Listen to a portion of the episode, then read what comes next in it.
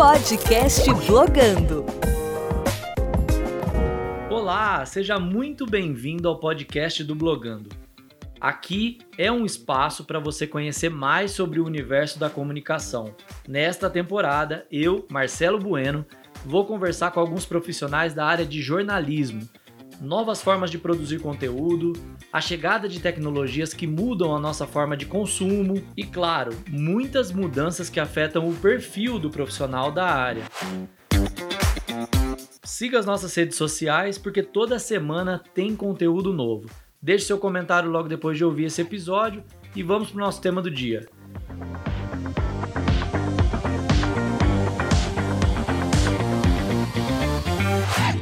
E o meu convidado de hoje é o Rafael Sete Câmara, um dos blogueiros mais tradicionais na área de viagem, um cara que eu admiro e acompanho há muito tempo, porque eu vejo uma consistência muito grande no trabalho dele, no trabalho da equipe do 360 Meridiano. É, queria agradecer muito sua participação, Rafael. Poxa, Marcelo, obrigado. Eu fico lisonjeado aí com o convite, também com o elogio aí. Obrigado mesmo, é um prazer participar. Não, mas é, é, verdade. Assim, quando a gente vai analisar o mercado de comunicação digital e de produção de conteúdo, algumas pessoas eu acho que chamam muito a nossa atenção pela consistência. E o projeto de vocês, que eu vou, vou pedir para você apresentar para quem não conhece, é um projeto que pessoalmente eu vejo muita consistência assim, no, no nas postagens que vocês fazem, nos conteúdos que vocês trabalham, no, no, foco do projeto que vocês têm, é, mesmo com esse mundo aí que a gente está vivendo de transformação. Mas daqui a pouco eu, eu peço para você explicar. Eu queria só pedir para você se apresentar, para quem não te conhece, quem ainda não te segue, é, onde você se formou, é, o que, que você faz atualmente. Claro.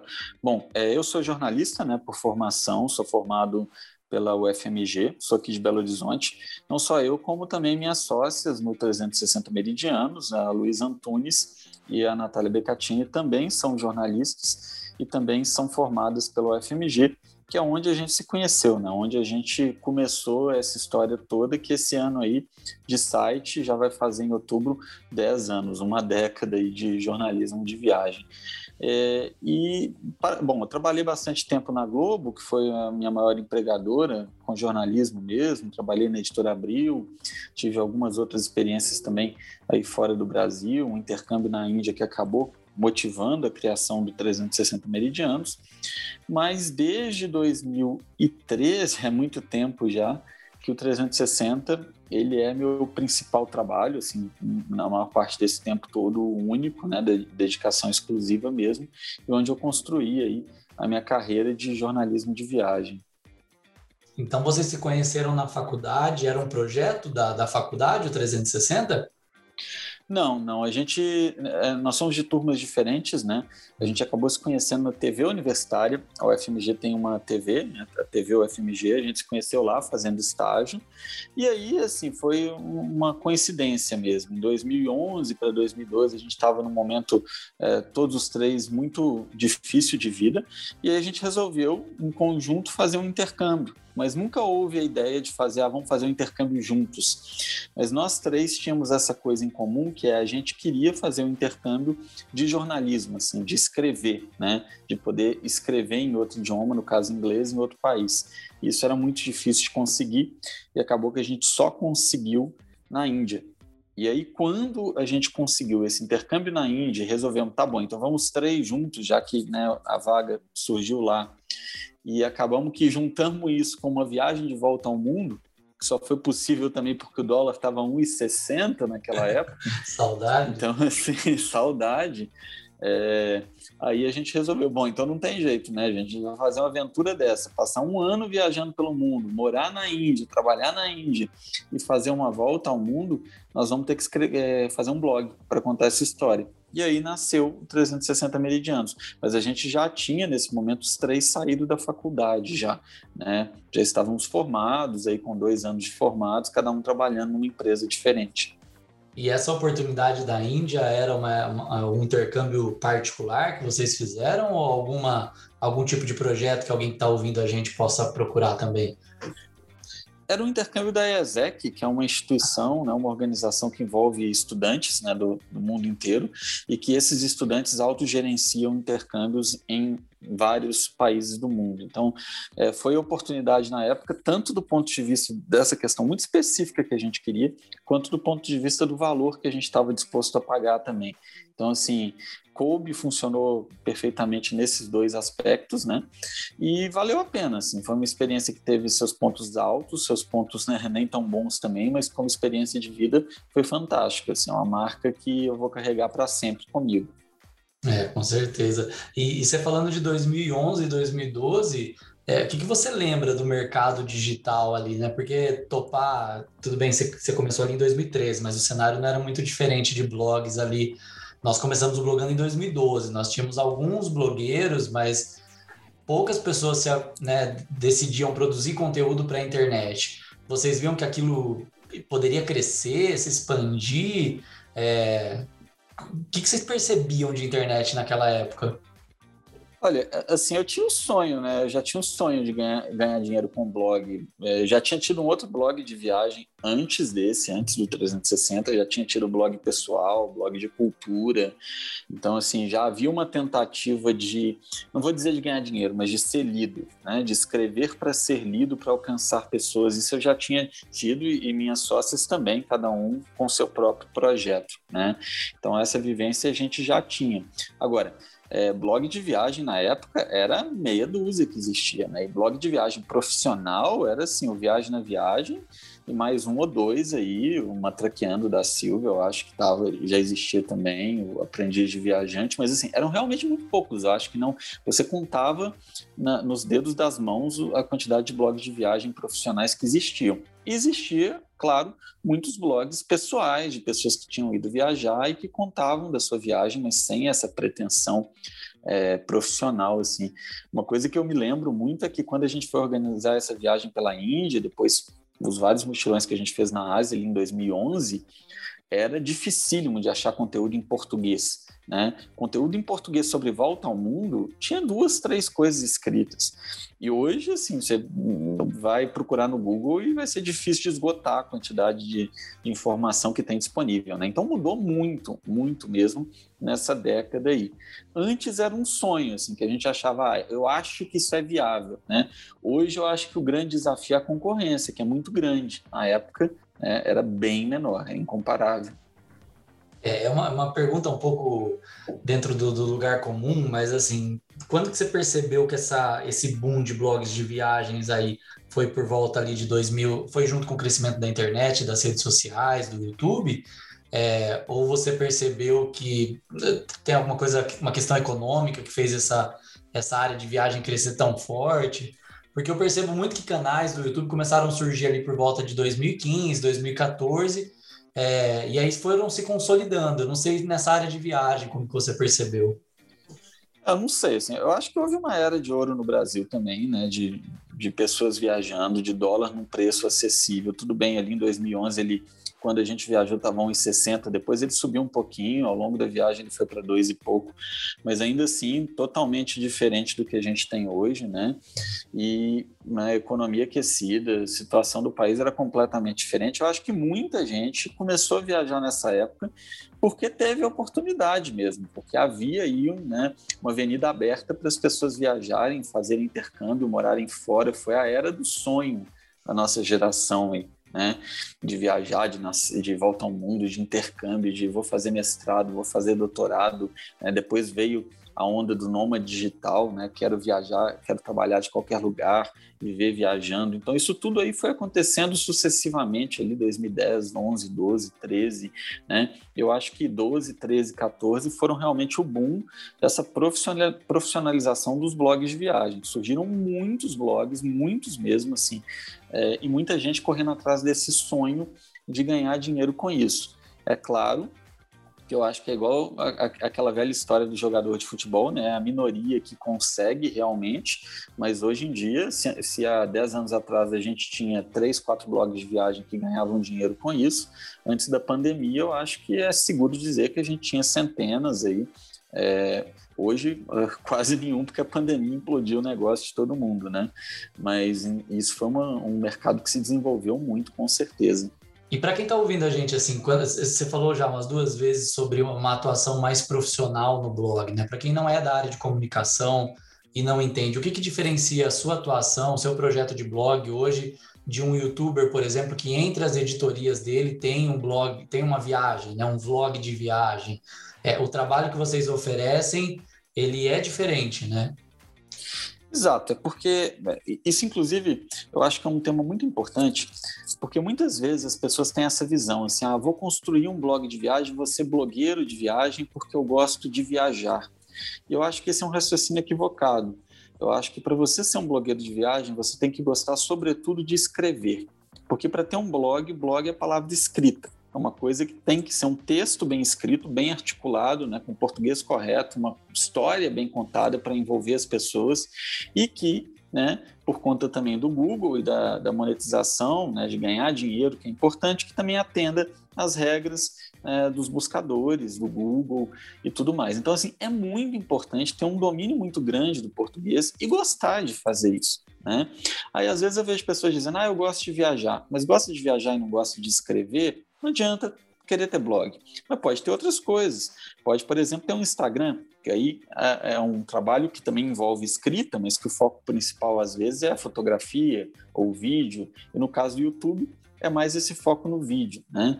Quando a gente tem um blog, então assim, 360 meridianos, ele tem o blog que é o carro-chefe, e óbvio, a gente tem um canal no YouTube, a gente tem perfil nas redes sociais, a gente tem tudo isso, mas a nossa fonte de dinheiro, o nosso ganha-pão, aquilo que não pode sair do ar, não pode deixar de ser feito, é o blog, né? É o conteúdo que a pessoa vai ler e vai dali tirar dicas, e vai fazer uma reserva de hotel, e vai comprar uma passagem aérea, e que vai atrair uma audiência. Todo o restante para a gente, incluindo redes sociais e o próprio YouTube, são essas coisas a mais que estão aí girando ao redor do 360meridianos.com, né, do site, do blog mesmo. Mas vocês conseguiram, mesmo com todas as mudanças no mercado, deixar o blog como uma ferramenta importante de integração desses conteúdos, né? É, tem muita gente que abandonou o blog nesse processo e foi direto para o YouTube, ou pior ainda, foi direto para uma fanpage do Facebook e agora sofre aí com as gotas de atenção que o algoritmo dá vocês entenderam a importância de centralizar isso num domínio proprietário, né? Não, com certeza, né? Eu vi esse movimento acontecer mesmo, de muita gente pôr o conteúdo inteiro direto no Facebook, direto na fanpage do Facebook. E, e claro, isso tinha vantagem óbvia de gerar um engajamento muito maior, o conteúdo estava ali. Você não estava tentando, colocando um link levando a pessoa para outro lugar que o próprio Facebook derrubava o engajamento, né? Só que o problema é que, né, é exatamente isso que você falou, quem apostou nisso hoje não tem, né, mais uma comunidade, porque o Facebook, ele meio que foi acabando ao longo dos últimos anos, né? É aquela máxima que a gente ouviu várias vezes ser dita, que eu não sei quem é o autor ou autora, que é não construir em terreno alugado. Né? Então, acho que o domínio, ele, né, você tem um domínio próprio, um endereço seu, para quem quer ter um blog, é fundamental mesmo, e construir ali, porque as coisas vão passar, as redes sociais vão passar, e uma vai ser substituída pela outra, né? Enquanto você tem tudo ali né, sendo seu mesmo, é, na internet e pensando em posicionamento de Google, em, leitor que chega do Google, você tem uma audiência que ela é muito mais constante, né? E que ela vai continuar aí. A gente sabe hoje que a audiência está menor porque as pessoas não estão viajando, né? Mas a pandemia vai passar e né, os viajantes vão voltar, os leitores vão voltar. Uhum. Mas, mas, assim, uma curiosidade até minha mesmo, é, essa visão hoje é muito fácil de ter, né? Tem gente que ainda erra, mas hoje é muito possível. A gente viu o Orkut ali morrendo, a gente vê agora o Facebook aí também lutando. É, na época, vocês tinham essa consciência que o blog deveria resistir? Ou vocês ficaram tentados mesmo a deixar o blog de lado? É, vocês gostavam de escrever também, né? Gosta. Eu acho que não. É, eu acho que isso nunca foi muito uma questão para gente, porque nós três sempre tivemos isso, assim, sabe? O que mais nos dá prazer é escrever. Então, eu acho que esse desafio a gente nunca teve. A gente tem um outro desafio que para mim é muito difícil, assim, que eu, por exemplo, não sou uma pessoa muito de rede social, eu não gosto de Instagram, não gosto de, não gosto de tirar foto. As pessoas vão tirar foto minha, às vezes minha namorada vai tirar foto e eu meio que fecho a cara, assim, não gosto de aparecer. Então, assim, imagina para um blogueiro, né, principalmente dentro dessa lógica que o blog virou muito, né, o blogueiro e o Instagramer são quase um sinônimo, mas não são a mesma coisa, é muito difícil, assim, sabe? Tipo, então, é, nesse sentido, eu não tive tanto esse desafio de apostar no blog. O meu desafio maior, nosso desafio que a gente assume é a gente não é bom, né, não consegue focar o suficiente nas redes sociais, no Instagram, por não gostar mesmo. Né? Por nunca ter olhado para aquilo e falado, ah, é isso que eu gosto de fazer, é isso que eu quero fazer. E assim, eu tenho completa consciência de que se a gente tivesse um trabalho mais forte e mais focado, por exemplo, no Instagram, o Instagram 360 meridianos poderia ser muito maior. Só que a gente nunca teve esse foco. A gente tem, sempre teve esse foco maior no blog, né? Isso teve seu lado positivo e seu lado negativo, né? O lado positivo é que eu acho que a monetização com um site é muito mais fácil do que com um perfil em rede social. Às vezes eu vejo gente, perfis grandes de, de rede social que não conseguem monetizar, né? E com o site isso é um caminho que pelo menos a gente sabe fazer com muita facilidade. É, eu acho que essa palavra que você falou do foco é muito importante para o produtor de conteúdo. Ele tem, ele é assediado por todos os lados para converter o seu conteúdo ao vídeo, converter agora ao podcast, embora o podcast não seja novo, mas é, você fica nessa tentação de surfar na onda mais alta aí que está aparecendo. Mas é complicado porque ela muda muito, né? E, e eu tenho a impressão que desestrutura a sua estratégia de conteúdo, até mesmo a sua estratégia comercial, né? Eu dei uma olhadinha também no, no, na apresentação de vocês na área de, de anuncie, né? No seu contato ali com as marcas. Os seus produtos também estão dentro desse formato, né? Claro que você pode fazer alguma coisa ali em rede social também, mas me parece que o blog também é uma estratégia comercial de vocês. Importante. Sim, sim. É, a nossa principal forma de monetização, e eu acho que essa é a principal forma de monetização da maioria dos blogs de viagem do Brasil, é por meio de marketing de afiliados, né? Que a gente indica um hotel, indica ou às vezes nenhum hotel, indica uma região numa cidade que tenha mais hotéis, ou uma casa de temporada, ou uma passagem aérea, um seguro de viagem, um ingresso para uma atração turística qualquer. E essa pessoa que está planejando a viagem, lendo aquele conteúdo, ela entra por aquele link e aí, ao fazer aquela reserva, uma comissão é repassada para a gente. Então, por isso que o site é tão importante, né? A gente acaba atuando muito no planejamento de viagem das pessoas. Eu acho até que, assim, uma foto bonita no Instagram, ela tem um potencial muito grande de inspirar as pessoas a, a desejar ir para determinado lugar. Então, é, você vê uma foto e pensa, quero conhecer aquele destino. Mas na hora de planejar a viagem, as pessoas ainda digitam no Google a, o que fazer em tal lugar. Onde ficar em Paris, onde ficar em, em Nova York. E aí aquela pesquisa, ela é muitas vezes ocupada por blogs, e é assim que esses blogs se monetizam, né? E é assim que, que funciona por 360 meridianos. Por mais que a gente tenha também, óbvio, publicidade direta, que é a propaganda, que alguém paga, eu te diria que 80% da monetização é essa monetização indireta assim, do viajante que reserva serviços por meio do site. É, Para quem está tá ouvindo a gente também, está na área de conteúdo ou está começando na área de conteúdo, é importante lembrar, porque a, a gente ficou muito preso à rede social, né? A timeline ali infinita do Instagram e do Facebook. É, e é preciso lembrar que, que, como produtor de conteúdo, o Google vai trazer um tráfego constante para você ali, né? É igual você falou, agora numa época pós-pandemia que todo mundo vai digitar pesquisa, viagem, mochilão, viagem econômica, é, os blogs que se posicionarem assim vão aparecer. E a gente esquece, né? Não, exatamente. É porque todos os blogs tiveram uma queda de audiência, né? Isso aí não teve como, porque as pessoas estão viajando menos mesmo. Então as pesquisas caíram. Mas para você ter uma ideia, ali quando o Facebook era forte, a gente eu podia te dizer que a gente tinha 8, 9% da audiência do 360 meridianos vinha do Facebook. E isso quando o Facebook era forte. E aí se por acaso a gente tinha um texto viral, que é uma coisa que assim, o Facebook hoje é raríssimo acontecer. E é uma coisa que com o Instagram é, a gente não vê um, um viral trazendo audiência para um blog, né? Pela própria questão de não ter o compartilhamento do link, né?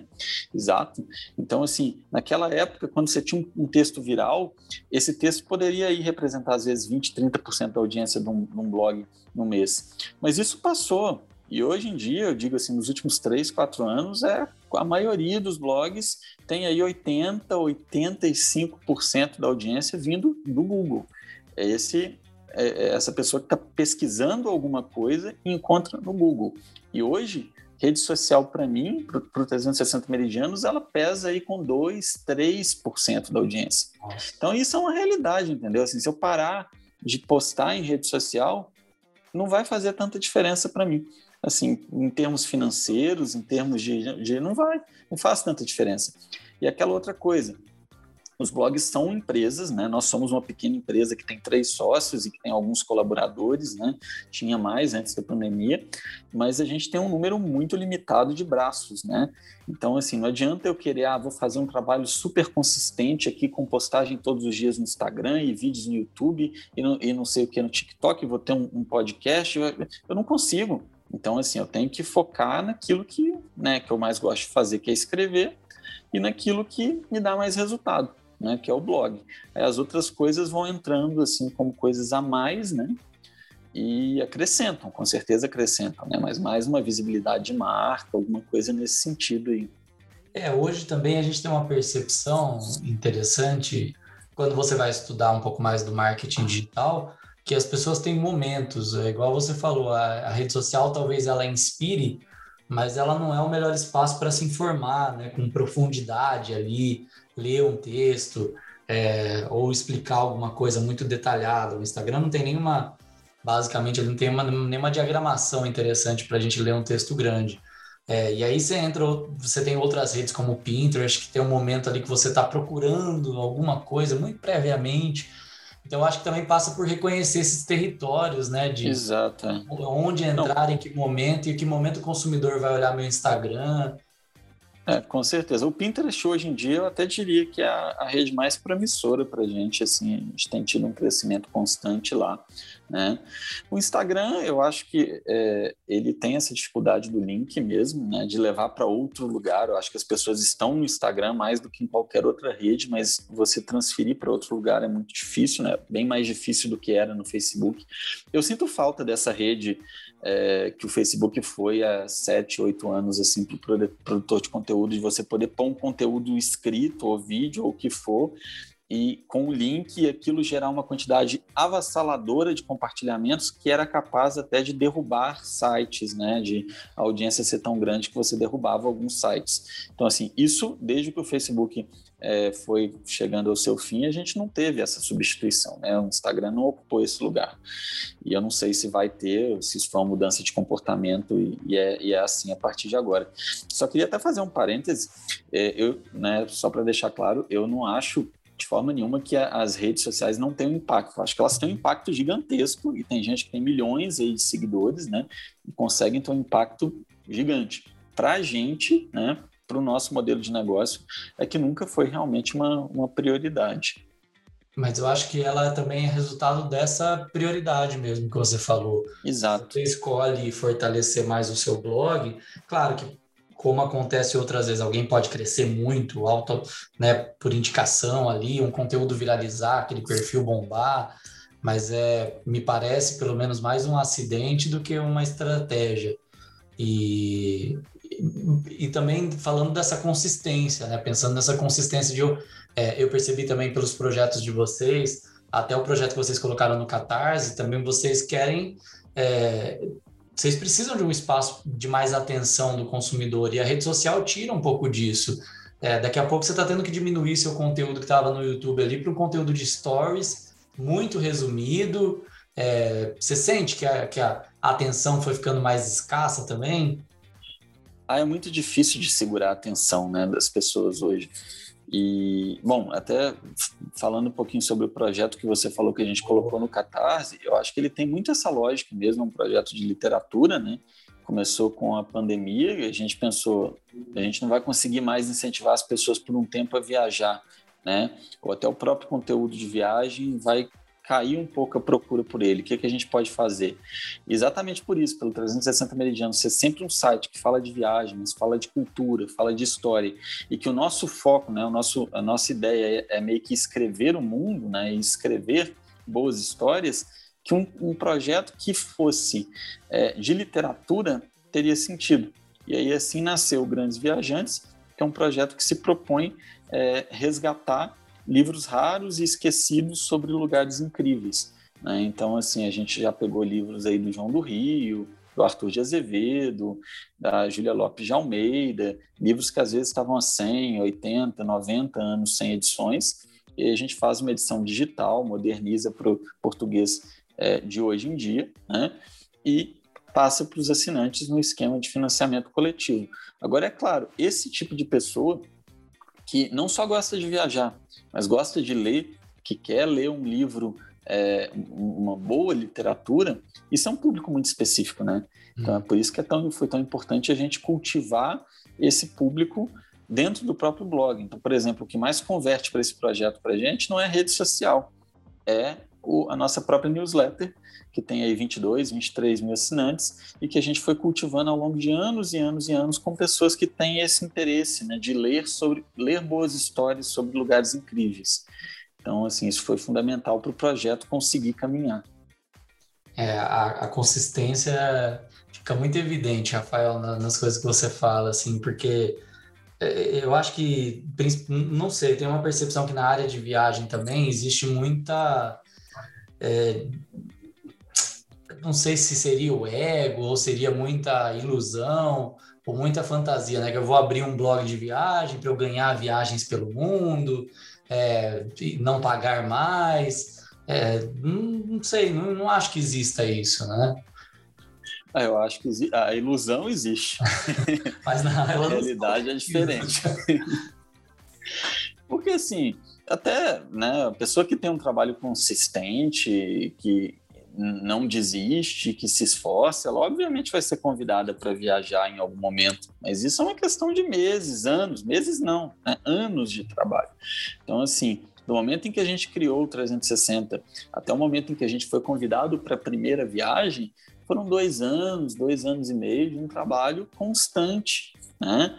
Um trabalho é, né, que a gente todo mundo tinha seus próprios empregos porque não dava dinheiro, né? Então era um segundo trabalho e que finalmente levou a um convite. Eu lembro até foi uma viagem, um hotel fazenda que nos convidou para uma para uma estadia de dois três dias no Vale do Café, na divisa de Minas Gerais com Rio de Janeiro. Isso em 2012. Uhum. Imagina a felicidade que a gente ficou quando recebeu aquele primeiro convite. É. E aí depois foram chegando os outros, e aí você percebe o seguinte: tá, vai chegar um convite aqui, um convite ali, mas convite não paga conta, né?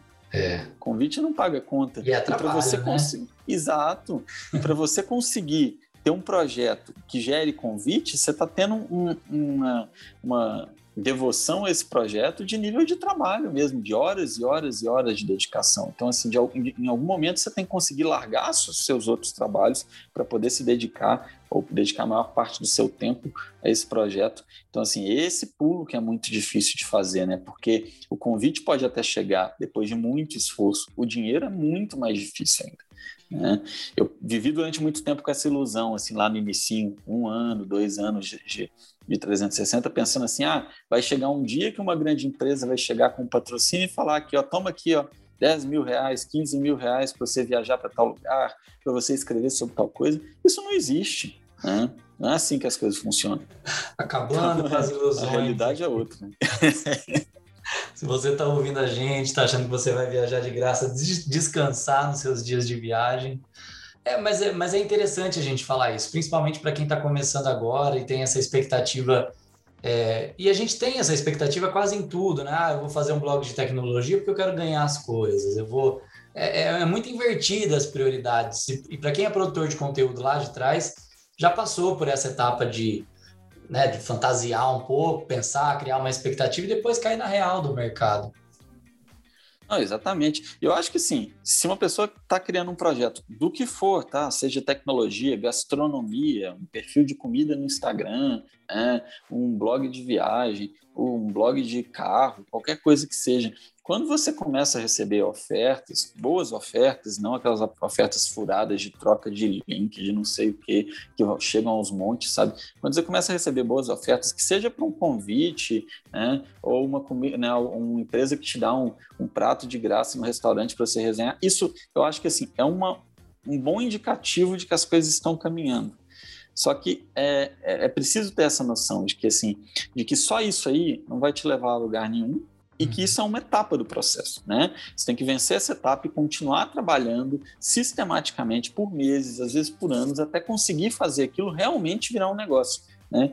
Porque de refeição de graça ou viagem de graça, ninguém vai conseguir pagar as contas ou vai transformar aquilo realmente num negócio, num emprego, né? Uma coisa que te permita ter essa dedicação profissional que um projeto desses exige. É, legal, isso é interessante também. É, comercialmente também vocês aprenderam a falar essa linguagem com o mercado, né? Com, a, com as empresas, com os patrocinadores, porque eu imagino que do mesmo jeito que o público tem suas expectativas equivocadas, às vezes o, o, a empresa, o empresário também tem, né? De achar que você vai trabalhar de graça. Vocês conseguem hoje barrar um projeto? Ah, com certeza. Mas assim, antigamente chegavam propostas do tipo, ah, faça tal coisa aqui de graça, e eu, eu, eu até me ofendia. Assim. Hoje em dia, eu, eu, honestamente, quando chega uma coisa muito, muito desse jeito, eu nem respondo, sabe? Uhum. Porque eu acho que não vale a pena. É, é, na, na, outra ponta você tem uma pessoa também que está trabalhando e que está fazendo a função aí que algum chefe mandou, então assim, não vou ficar discutindo por isso, né? Uhum. Mas essas ofertas continuam chegando, elas vão continuar, não vai mudar aí né? A grande questão é quando uma oferta vale a pena, a gente para, a gente senta, a gente discute, né? E a gente tenta chegar num denominador comum aí que seja tanto bom para a empresa, né? Para o anunciante, quanto para a gente. O que eu sei é que assim a gente tem um potencial muito grande de gerar reserva, né? um potencial muito grande de impactar na, na, viagem das pessoas. Tanto é que a gente consegue fazer isso diretamente, né? A gente consegue fazer isso no é, consegue se monetizar e se manter enquanto empresa com as pessoas que chegam até a gente fazem uma reserva aqui, outra reserva ali, e aí você vai somar e o somatório são centenas, são milhares de reservas no mês. Né? Então, assim, eu acho que é, é, muito isso, assim, é um trabalho de formiguinho, que aí um, um, leitor ali fez uma reserva e isso te gerou uma comissão de cinco reais, aí o outro te gerou uma comissão de 150, o outro de 200, e você vai ver no final e você tem um financiamento de uma empresa, né? é uma coisa muito mais difusa, assim, de milhares de viajantes, né? Legal, muito bom. E aí vem a pandemia em fevereiro, março ali. É, vocês tinham uma expectativa que ela seria um pouco mais rápida? Vocês estavam em viagem nessa época? Olha, eu tinha uma viagem marcada num projeto que a gente até cancelou desde então, eu não sei se vai voltar, que chamava Expedição 360 que é um projeto que a gente viajaria com grupos pequenos para alguns lugares, né? A gente já tinha levado um grupo para Portugal e aí a gente ia levar um grupo para a Serra da Capivara, no Piauí, que é um destino que eu conheço é, razoavelmente bem por causa de um outro projeto que eu já fiz lá. E assim, uma semana antes do embarque, depois de muito trabalho, muita divulgação, empolgado para a viagem, começou a pandemia, a gente teve que cancelar, então foi toda aquela questão, né, de todo um retrabalho, de um prejuízo que não volta, né, mas cancelamos a viagem. Aí, além disso, assim, todos os, os membros da equipe tinham viagens marcadas, né, a Luísa, minha sócia, ia para o Butão, imagina isso, ela ia uma viagem incrível que ela deixou de fazer. Eu tinha uma viagem marcada já também para Galápagos, também foi desmarcada e não sei se, né, quando que vai ser feita. Então, assim, várias viagens a gente teve que desmarcar, né? E acomodar aí para os anos da frente, né? Sonhar com isso, reconstruir daqui para frente. Mas a pandemia mudou o cenário completamente, né? É, eu acho engraçado, engraçado triste, né? Uhum. É, mas a gente às vezes nas nossas reuniões de todo ano a gente faz uma reunião anual de planejamento e a Luísa, minha sócia, sempre fala assim: ah, tá, e quais são os maiores perigos para o nosso negócio esse ano? O que, que é de pior que pode acontecer? E aí a gente sempre falou assim, meio de deboche, brincadeira: olha, a pior coisa que pode acontecer é não ter turismo. O que, que não levaria o turismo? Ah, sei lá, uma guerra, uma pandemia. Eu nunca achei que isso ia acontecer, né? que a gente ia viver para ver isso aí. Então, assim, eu, eu tendo a ser uma pessoa mais otimista quando a pandemia acabou. É, começou, né? Olha, eu falo, otimista já achando que ela acabou. Quando é, a pandemia começou. quando ela começou, eu pensei assim: bom, quem sabe então aí mais uns seis, sete meses a vida não começa a caminhar, né? E, obviamente, não aconteceu. Né? Agora eu fico aí esperando avançar da vacinação. Acho que é a única coisa que vai realmente é, fazer o mercado de turismo voltar.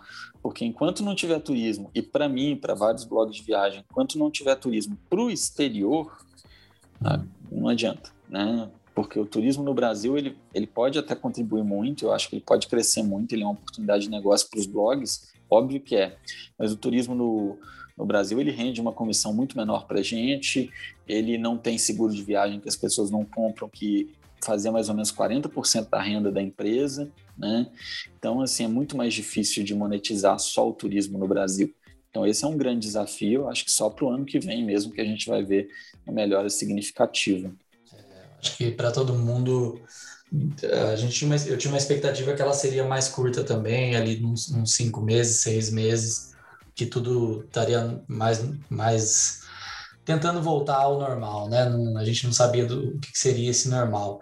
É, agora você percebe que a galera já tem um pouco mais de expectativa, eu falo porque eu já estou começando a procurar viagens aí, eu já vejo mais vlogs, eu estou me permitindo sonhar um pouco mais. É... Eu, eu, acho que é. sim, eu acho que a gente já está começando a ver pelo menos uma luzinha ali, né, no fim do túnel. Uh, eu fico todo dia olhando assim notícia para ver se já caíram os casos entre população que já foi vacinada, morrendo de medo de variantes, enfim, aquela coisa toda que a gente é, tem que deixar os especialistas falarem, mas que eu fico lendo aí todos os dias meio enlouquecido, né? Nessa gangorra que a gente se enfiou. Mas assim, sim, eu acho, eu, eu acho que talvez mais para o fim do ano a coisa esteja bem melhor do que ela do que ela está hoje. Né? A recuperação completa assim, do mercado mesmo vai demandar um pouco mais de tempo. Mas a gente chegou num ponto tão ruim né, que eu acho que mesmo uma pequena recuperação já vai ser uma grande coisa. Então, assim, é, é, né, aos pouquinhos a gente já vai dar passos maiores. assim. É, é houve até um movimento muito grande, uma, uma coisa muito boa que aconteceu no fim do ano passado foi criou-se um turismo de casas de temporada. Né? Então, assim, as pessoas não podem viajar para mais nenhum lugar, só podem ficar entre as pessoas que moram entre elas. Então, começou a se criar esse turismo de casa de temporada. Casa de temporada perto de São Paulo, perto do Rio de Janeiro, de Curitiba, de Belo Horizonte. Né? E a gente, junto com muitos outros blogs, investiu muito pesado nisso, por meio de um, um parceiro aí, é, o, o grande parceiro de aluguel de temporada, e esse parceiro do dia para a noite simplesmente cancelou o programa de afiliados e deixou todos os blogs, assim, centenas, milhares de blogs na mão. Né? Então, um negócio para você conseguir ganhar dinheiro com marketing afiliados, você tem que produzir. A gente já tinha feito 60, 70 textos Nossa. e isso demora às vezes 3, 4 meses para dar resultado. E eles, em menos de um mês, avisaram assim: ó, a partir de, do, da, daqui a 30 dias nós não vamos mais pagar comissão, o programa vai acabar. E é isso. E assim, isso foi, eu acho que um, um tombo, honestamente, emocionalmente maior até do que o tombo uhum. de o primeiro da pandemia. Porque uhum. o primeiro tombo a gente a gente pensou assim, tá, vamos vamos dar um jeito. Esse aí a gente já tinha pensado, tá, achamos um caminho. E aí puxaram um tapete todos os blogs assim, sabe? Tipo, e foi muito duro para todos os blogs que investiram pesado nisso, que investiram nessa forma de monetização e sentir que é isso, assim, uma empresa que se recuperou, que conseguiu ganhar muito dinheiro desse jeito, uma multinacional bilionária, né? Uhum. Conseguiu ganhar muito dinheiro com isso, conseguiu se recuperar com esse tipo de turismo, não só no Brasil, mas no mundo inteiro, e chegou à conclusão que não precisava mais, sei lá, não queria mais dividir o dinheiro, né? E simplesmente acabou com o programa dela. Então, assim, isso foi realmente, assim, eu acho que nesses 10 anos, uma das coisas que eu acho mais difíceis que eu já vi blogs de viagem enfrentarem, sabe? Foi realmente muito duro. É, porque nessa época da pandemia também o que se revelou é uma, em alguns casos, um desespero, né? Algumas áreas desesperadas aí para quem trabalha com serviço, né? Renegociação de contrato, é, prejudicou muito, assim. E aí você também vê um pouco dessa face mais gananciosa das pessoas, né? Tem gente ganhando muito mais na pandemia, tem gente perdendo para caramba. Exato. É, Não, exatamente. Tem, tem um equilíbrio aí, né? Para ajudar. Não, e, entender que a gente cresce junto, né? É. O principal parceiro de blogs no Brasil é o Booking.com, isso é assim há 10 anos, sabe? E isso acontece por quê? Porque cada blog, né, a gente, no, no, no, contexto sem pandemia, gera, gera mais ou menos 250 reservas por mês para o Booking, né? Cada reserva com duas, três é, diárias de hotel. Então, assim, quer dizer, às vezes num mês, só de um site, 800 diárias de hotel no, no Booking. Isso é muito, bastante coisa, isso é muito significativo, sabe? Tipo, e aí, quer, quer dizer, uma empresa que lucra com isso aí do dia para a noite, no caso dessa outra empresa, simplesmente cancelar um, um um projeto desse. Eu acho que foi assim, foi realmente muito duro, mas a gente não, não, não vai cair, não. A gente não enverga, né? A gente arruma outra coisa e vamos seguir em frente aí, procurando outros projetos, outros caminhos. E daqui a pouquinho também o mercado volta a se aquecer, né? E a gente pode sonhar de novo. É, eu acho que a expectativa é que essa. Eu tenho muita curiosidade de saber como vai ser essa volta ao normal. Eu acho que as pessoas vão estar. Tá... Vai ter um boom de muita coisa aí, de de, se for tudo dentro do previsto, de festa, de viagem. É, espero que o mercado também consiga comportar toda essa, essa sede. Eu acho que sim. Viajar Porque é tudo, tudo né, que está represado. É gente que é. queria casar e não casou, é festa, é lua de mel, sabe? É gente querendo engravidar que adiou o plano porque até isso foi recomendado, né? É. Então, assim, é muita coisa represada que se um dia né? Ou quando eventualmente isso passar e vai passar, vai vir tudo de uma vez, né? Então, quer dizer, eu não acho que o mercado, óbvio, hoje ganhar dinheiro com blog de viagem é muito mais difícil, mas é porque existe um contexto externo global, né? Assim que a gente tirar esse contexto externo, as coisas voltam ao normal aí, mesmo que demore um pouquinho. Muito bom. É, muito obrigado, Rafael. Eu queria que você pudesse deixar um recado para quem é estudante. Tem bastante gente que ouve, a gente que está na graduação, é, principalmente em jornalismo ali, relações públicas.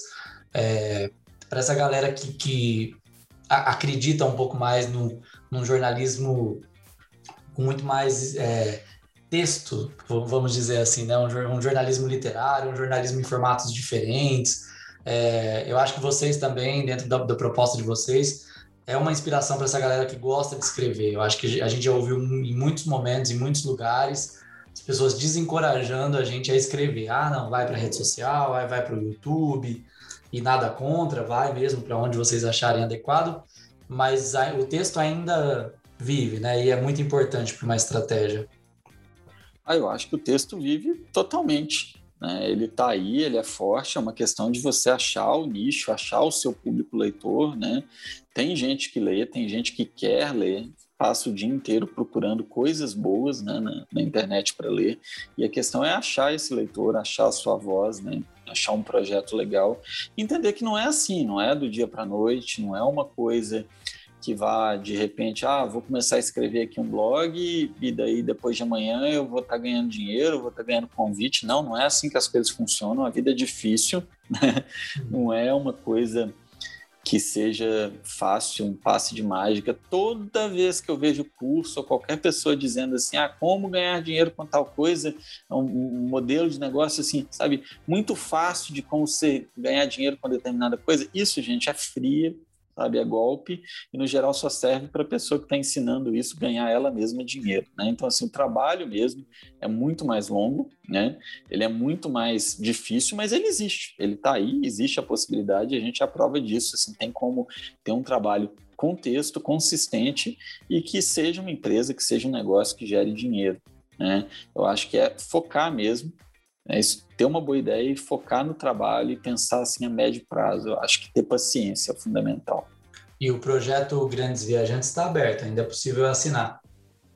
É possível assinar, é um projeto que a gente começou por causa da pandemia, né? No início ele tinha muito essa pegada mesmo, assim, já financiamento coletivo para o 360 Meridianos ter alguma renda, porque a gente chegou numa situação é, em julho do ano passado de ter entrado 57 reais no site. 57 reais. Aí você pensa, o prejuízo, qual que foi? Foi tudo menos 57 reais, salários e, e, tal, né? E assim, isso foi o fundo do poço. De lá para cá a gente só subiu, que né, são boas notícias, né? A gente foi subindo aos pouquinhos. Então, o Grandes Viajantes foi criado nesse contexto, só que como a gente ama literatura e como ele é um projeto que nos dá muito prazer, a gente já decidiu que ele vai continuar, mesmo quando a pandemia não estiver mais aí, né? É, é, um projeto que resgata livros raros. A gente meio que lançou uma editora digital. Estamos aí tentando, trabalhando para ter versões impressas desses livros, mas por enquanto são só digitais mesmo. E é um projeto que funciona também como oficina de escrita, de escrita criativa. Então é só procurar lá no Catarse. Grandes Viajantes ou no 360 Meridianos, né? Tem a opção de ter todos os livros que a gente já lançou, só o livro do mês. Então, é um projeto que está bem legal mesmo, que a gente espera que só cresça com o passar do tempo aí. Em julho a gente completa um ano já de Grandes Viajantes. Muito bom. Vou divulgar os links aqui para quem gostar. É, para quem quiser te seguir também, eu vou colocar as redes sociais, a, a sua, do projeto, do 360 Meridiano. Mais uma vez, muito obrigado. Parabéns aí pela consistência. Não deve ser fácil, não deve estar numa situação fácil, mas é, realmente o projeto de vocês, desde quando vocês participaram com a gente lá no Blogando em Foz, é, eu percebo muita consistência. Já falei em outras oportunidades para alunos assim dessa integração de ferramentas, de plataformas, como isso é importante e, e torcendo por vocês aí para que as coisas melhorem rápido. Poxa, muito obrigado de novo. Assim, fiquei muito feliz com o convite, foi muito bom participar. E as coisas vão melhorar, né? É aquela aquela velha história. A gente tem que preocupar com o principal que é a saúde, que é estar com todo mundo da família, né, com das pessoas queridas bem, que é isso que importa. O resto, o resto a gente recupera, o resto depois a gente dá um jeito, o resto, no fim das contas, é só o resto, né? Não importa tanto. Então, assim, aos pouquinhos as coisas vão melhorar, eu tenho certeza. E é isso, a gente ter esse foco no futuro, que agora já não está com a vacina aí tão distante mais, né? Pode parecer, mas não, a gente está a cada dia que passa mais perto de superar isso tudo aí. Então vamos com fé que vai dar certo. Com certeza. Obrigadão, obrigado a você que está ouvindo a gente até agora. Se você quiser deixar seu comentário, nós estamos nas redes sociais no facebook.com.br blogando, instagram.com.br blogando. Deixe seu comentário, sua sugestão. Se você tiver alguma pergunta para mandar para o Rafael, também vou colocar as redes dele aqui e a gente se encontra no próximo episódio. Obrigado, tchau, tchau. Podcast Blogando.